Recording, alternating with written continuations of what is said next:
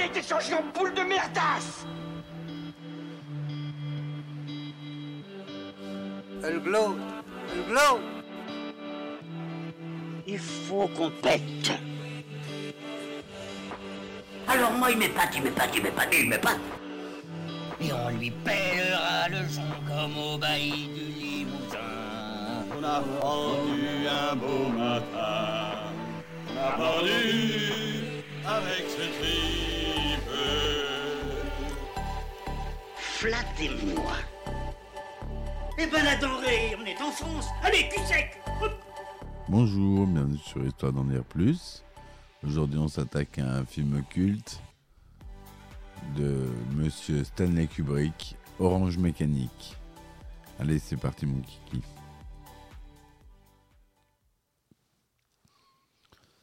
Alors, Orange Mécanique, euh, Clockwork Orange, euh, en anglais, est un film d'anticipation britanno-américain écrit et réalisé par Stanley Kubrick, sorti sur les écrans en 1971. Adapté du roman d'Anthony Burgess, L'Orange Mécanique et Clockwork Orange, dans son édition originale britannique de 1962, il est à classer dans les films d'anticipation, mais il peut également se voir comme une satire de la société moderne. Ici, c'est la vision d'une cité urbaine où les jeunes ont pris le pouvoir qui est présentée aux spectateurs. Le film est aussi un peu futuriste, très violent, très psychologique, avec un côté drôle et parfois dramatique. Dans ce film, Stanley Kubrick semble surtout privilégier le climat malsain et dérangeant qui se dégage, ainsi que le côté viscéral plutôt que la violence visuelle. Alex Delarge, un sociopathe et violeur qui s'intéresse à la musique classique et à l'ultra-violence, dirige un petit gang de voyous, Pete, Georgie et Dim, qu'il appelle les Drogies. En russe, drog signifie ami ou camarade. Le film est la chronique de l'action criminelle du gang, puis de la tentative de réhabilitation d'Alex via un conditionnement psychologique controversé. Alex narre à la première personne l'action du film dans le langage Natsat, un argot anglo-russe inventé par Anthony Burgess. Stanley Kubrick décrit son film en décembre 1971 dans le Saturday Review comme une satire sociale traitant de la question de savoir si la psychologie comportementale et le conditionnement psychologique sont de nouvelles armes dangereuses pouvant être utilisées par le gouvernement totalitaire qui chercherait à imposer un vaste contrôle sur ses citoyens et à en faire à peine plus que des robots. En 2020, Orange Mécanique a été sélectionné par le National Film Registry pour être conservé à la bibliothèque du Congrès aux États-Unis pour son importance culturelle, historique ou esthétique. En 2008, c'est l'American Film Institute qui l'a placé à la quatrième place des dix meilleurs films de science-fiction américains. L'affiche du film a été créée par le peintre Philip Castle et le designer Bill Gold. En résumé, en Angleterre, dans un proche avenir, Alex Delarge, Malcolm McDowell, jeune délinquant passionné par la musique de Beethoven, qu'il appelle la plupart du temps Ludwig van, spécialement la 9e symphonie, est obsédé par le sexe. Des parties de ça va, ça vient, dit-il, et adepte de la violence, ultra-violence dans son jargon. Il a une dégaine élaborée avec son chapeau melon et de fossiles en pâte d'araignée sous un œil. Alex est le chef d'une bande des Droogs ou Drogies qui se compose de Pete, Michael Tarn, Georgie, Jem Marcus et Dim, Warren Clark. Ils font partie d'une des nombreuses bandes de jeunes qui évoluent dans un univers urbain décadent. Ils s'expriment dans un argot anglo-russe auquel l'auteur du roman Anthony Burgess a donné le nom de Natsat, le mot droug faisant ainsi référence à Apir, ami en russe, servi en Korova Milk Bar, leur boisson préférée, et le moloko, plus le lait en russe, un lait drogué au speed.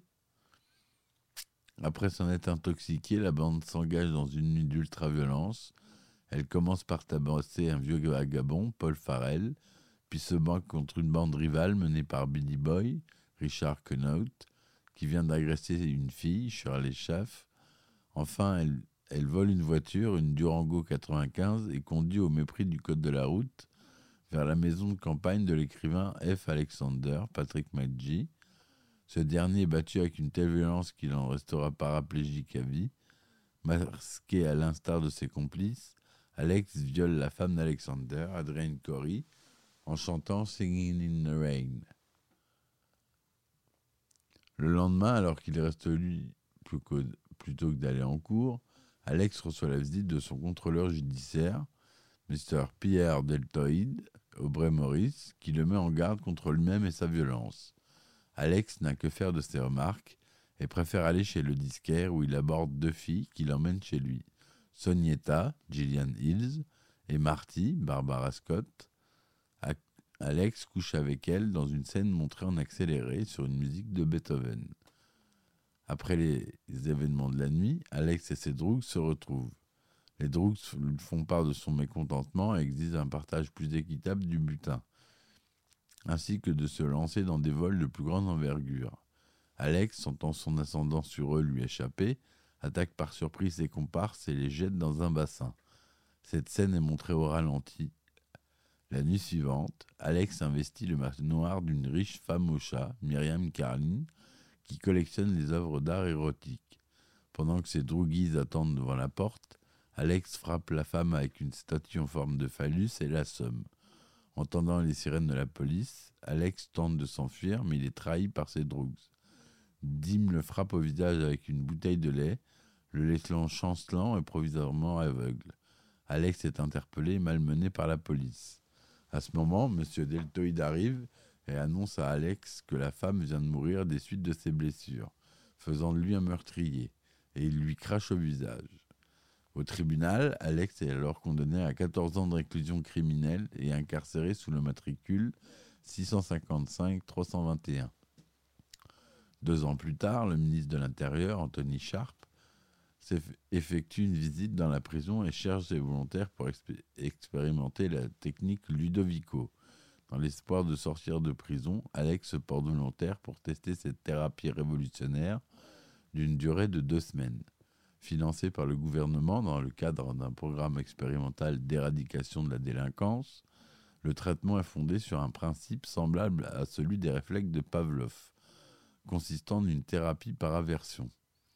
Il s'agit pendant 15 jours d'amener Alex attaché à un fauteuil avec un appareillage qui le force à garder les yeux ouverts à l'aide d'un de blérosphate a associé certains stimuli, des scènes de violence ou de sexe projetées sur un écran qu'il est forcé de regarder, aux douleurs provoquées par les drogues qu'on lui administre au cours de ce traitement.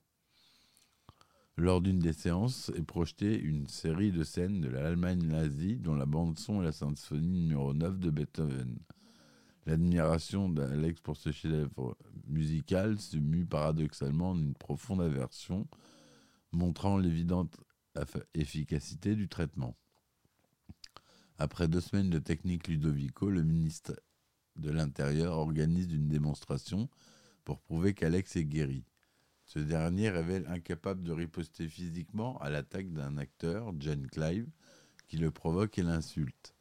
Alex tombe pareillement malade dès qu'il ressent le désir de violer l'actrice dévêtue, Virginia Westrel, qui se présente devant lui.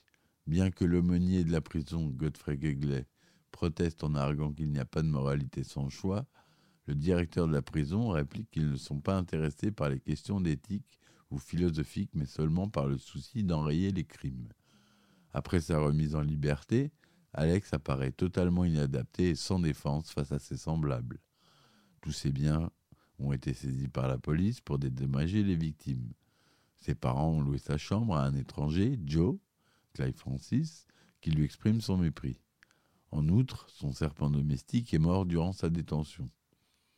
Devenu sans logis, Alex rencontre le, vagabond qu'il avait auparavant passé à tabac. Celui-ci et d'autres clochards lui infligent une sévère correction jusqu'à l'intervention de Jim et Georgie, reconvertis en policiers depuis son arrestation. Profitant de son impuissance, les deux anciens droguisent le noient à moitié tout en le rouant de coups. À bout de force, il se réfugie chez un homme qui s'avère être encore une de ses anciennes victimes, l'écrivain F. Alexander.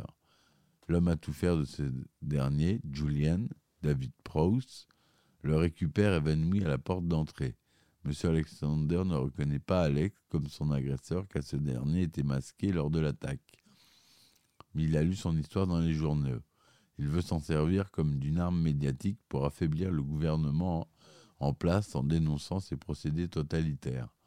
En effet, M. Alexander pense que la technique Ludovico est un pas de plus vers le totalitarisme par la maîtrise des consciences.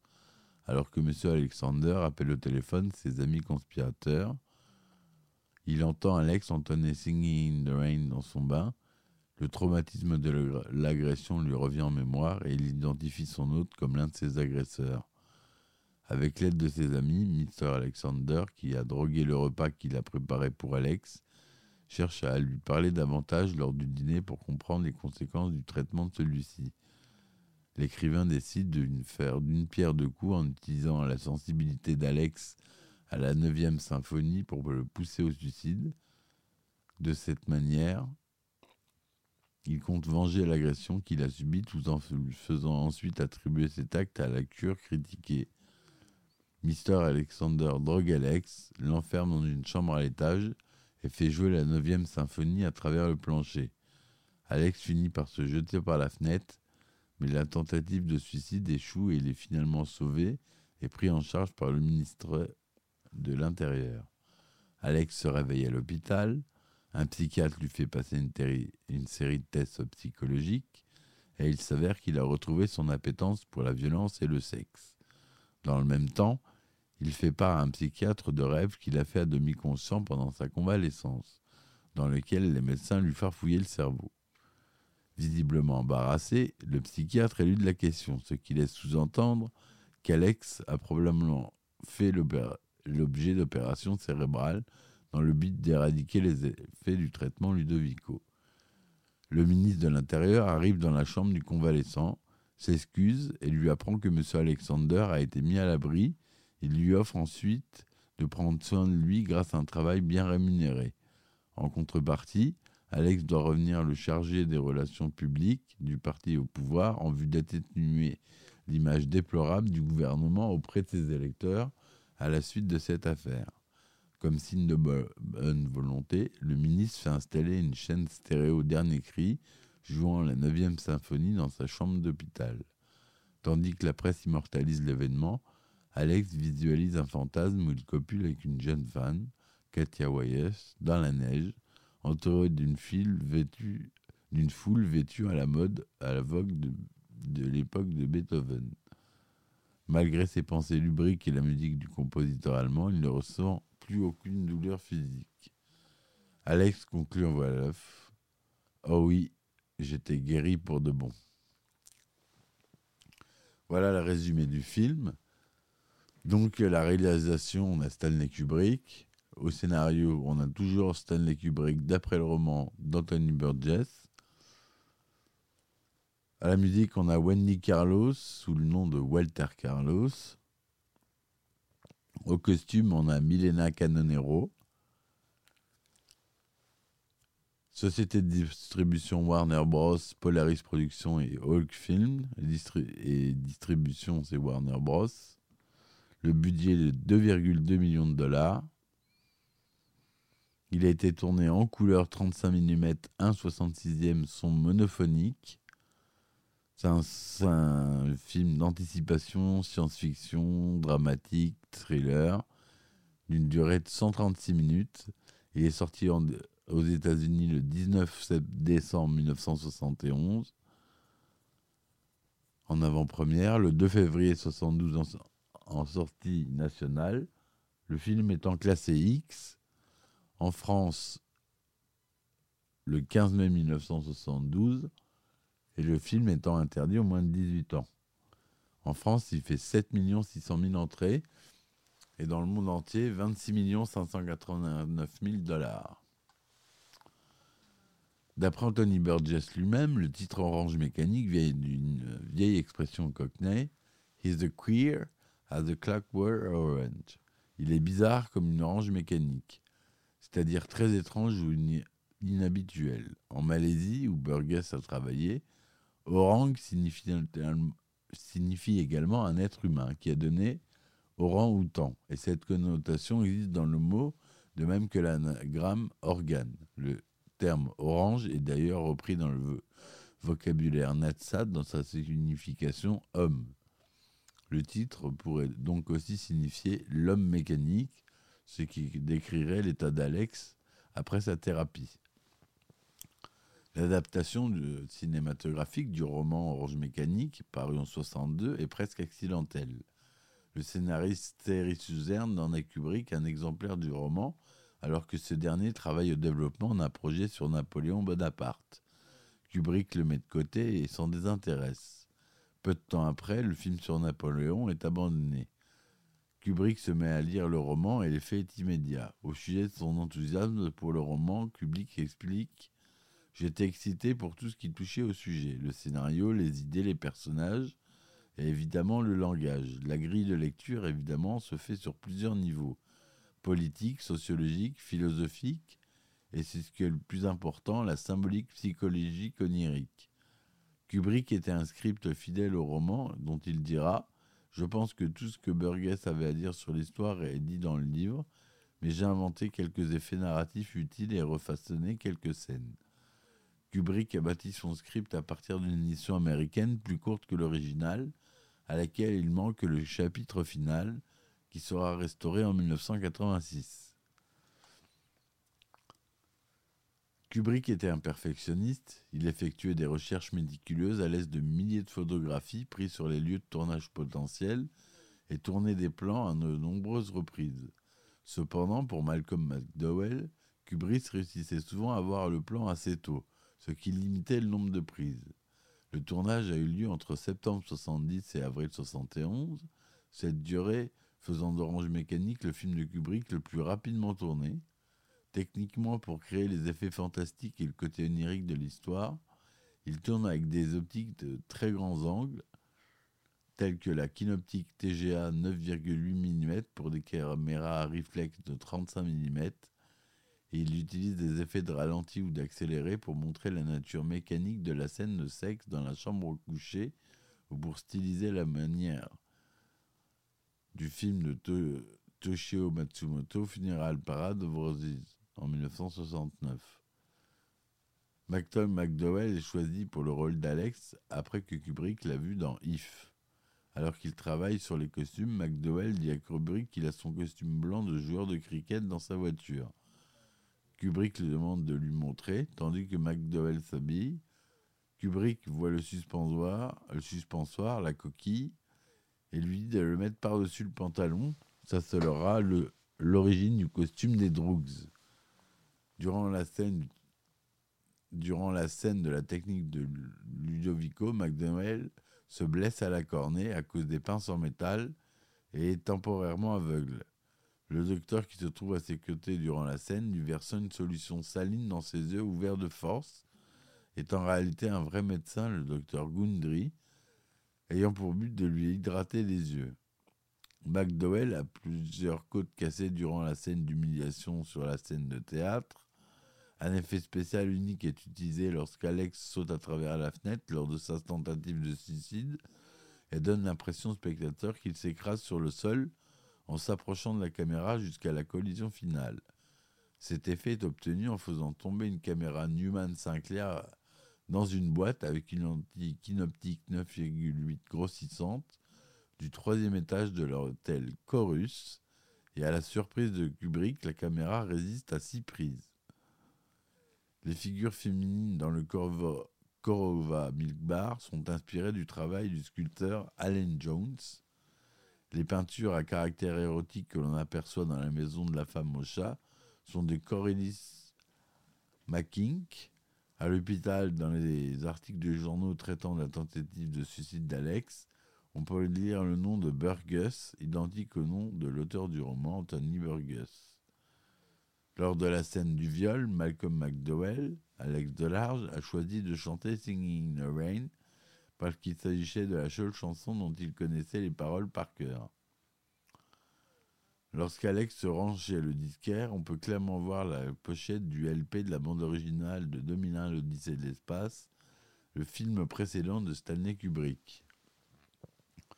Quand Alex est roué de coups par les mendiants et revoit ses anciens amis, Georgie et Dim, qui sont devenus policiers, Dim à gauche porte le numéro 665 et Georgie à droite porte le numéro 667. Alex au centre correspond donc au 666, le nombre de la bête. Grâce à son imposante statue, David Prowse, qui joue le garde du corps de l'écrivain, interprétera plus tard Dark Vador dans Star Wars. Et oui, c'est David Prowse, le fameux, qui joue le rôle du garde du corps de l'écrivain. La plupart des lieux de tournage d'Orange Mécanique se situent dans Londres et sa banlieue, de façon que Kubrick puisse être rapidement sur les lieux, sa maison étant située à Barnet Lane à Elstree. Les quelques scènes à pas avoir été tournées sur des lieux existants sont le Korova Milk Bar, la partie intérieure de la prison, Alex prenant un bain dans la maison de Monsieur Alexander et les deux scènes correspondant dans le couloir. Ces plateaux de tournage ont été reconstitués dans une vieille usine de Bullard Road à Boreham Wood. Ils ont aussi servi de bureau pour la production. L'attaque du clochard est filmée sous un passage souterrain rénové depuis du rond-point de Wandsworth Bridge à Wandsworth à Londres. Une scène inutilisée du film était l'attaque du professeur tournée dans le centre commercial Friar Square, qui est maintenant couvert à Aylesbury dans le Buckinghamshire. Mais la scène est coupée car l'acteur qui, qui devait reconnaître Alex plus tard dans le film meurt durant le tournage. En fait, ce sera le clochard qui reconnaîtra Alex. La bagarre avec le gang de Billy Boy a lieu dans l'ancien hôtel de Carcino, démoli depuis sur l'île de Tag, à Kingston upon Thames, dans le Middlesex. L'appartement d'Amex est au sommet de la tour du bloc Century House à Wood, dans le Middlesex. Une plaque extérieure bleue est faite de mosaïques commémore le lieu de tournage. Voilà. Après, avec Bonnie et Clyde, sorti en 67, La Horde Sauvage, sorti en 69, L'Inspecteur Harry, sorti en 71, et Les Chiens de Paille, 71 aussi, Orange Mécanique fait partie de ces films qui ont libéré l'expression de la violence au cinéma et sur lesquels la censure en général limitait son contrôle. Au Royaume-Uni, Orange Mécanique est hautement sujet à controverse, et même Kubrick émet des réserves quant aux réactions du public. Le film est à la 21e place des AFI 100 Years sans thrill, soit les 100 meilleurs thrillers du cinéma américain publiés en 2001, et à la 46e du top 100 de l'American Film Institute. Bien qu'il ne soit plus qu'à la 70e place sur 100 de la deuxième liste publiée en 2007, Alex Delarge est, le est la deuxième place sur 50 dans la catégorie des méchants dans l'AFI 100 Years publié en 2003. Le film est à la quatrième place des dix plus grands films de science-fiction du cinéma américain, publié par Lafiten Top 10 en 2008. Il obtient 89% de critiques positives sur Rotten Tomatoes sur 47 avis et une note de 8,4 sur 10 sur IMDb.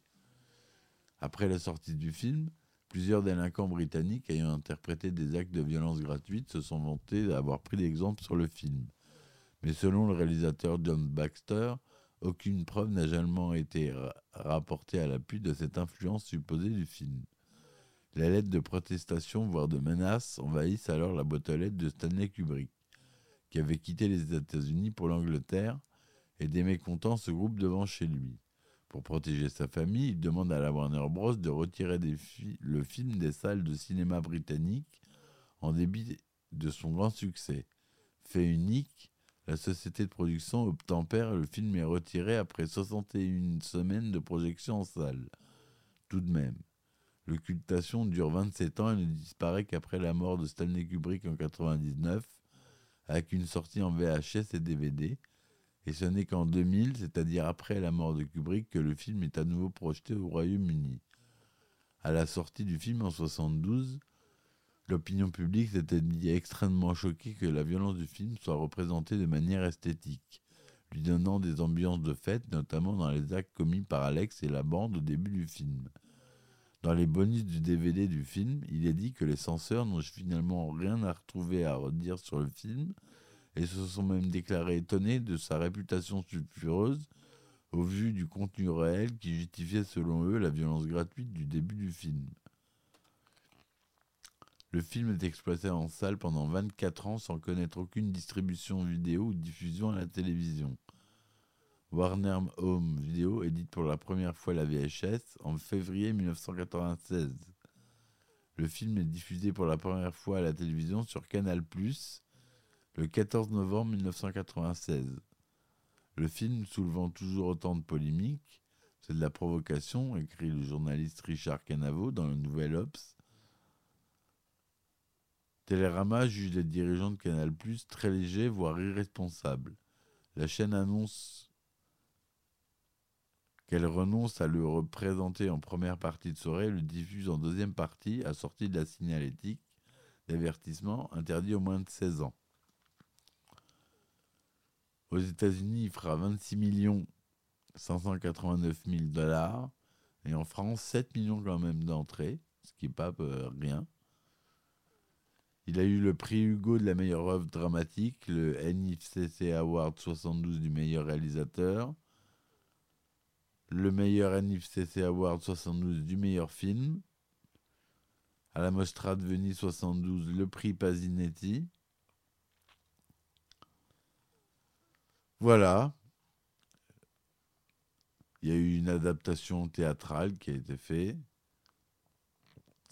L'auteur du roman d'origine, Anthony Burgess, a adapté lui-même son roman en une version musicale pour la scène en 1986. Cette adaptation de l'œuvre au théâtre est une première mondiale. En Grande-Bretagne, le roman a inspiré bien des adaptations pour la radio ou la scène en dehors des versions cinématographiques de Kubrick. La BBC a réalisé la première adaptation filmée du roman, le premier chapitre seulement, pour l'émission Tonight à la sortie du livre en 62. Elle a également créé en 98 la première adaptation sous forme de dramatique radio. Des troupes de théâtre ont proposé leur propre vision de l'œuvre. La première adaptation connue a été montée par John Godber au Festival d'Édimbourg en 80. Et en 98, The Ensemble Theatre of the North England filmait une interprétation très contemporaine du roman, dans laquelle les Droogs sont des skinheads accomplissant leurs méfaits sur de la musique techno. En France, Orange Mécanique a été adapté au Cirque d'hiver à Paris en février 2006 par Alexandre Berdagne et Clara Logereau-Lasserre, mise en scène par Thierry Harcourt. La pièce, annoncée comme très crue, est interdite aux moins de 16 ans en raison du caractère ultra-violent de l'œuvre. Une adaptation théâtrale a eu lieu à Linz en Autriche en 2012. Elle était également interdite aux moins de 16 ans. Voilà ce que je voulais vous dire sur ce film euh, à la musique superbe euh, et à l'esthétique euh, superbe aussi. Je vous conseille, si vous ne l'avez pas vu, de le voir ou de le revoir, bien sûr. Je vous dis à très vite pour une nouvelle chronique. Merci de m'avoir écouté. Laissez-moi les petits commentaires et les petits likes. Et je vous dis à bientôt. Ciao, ciao.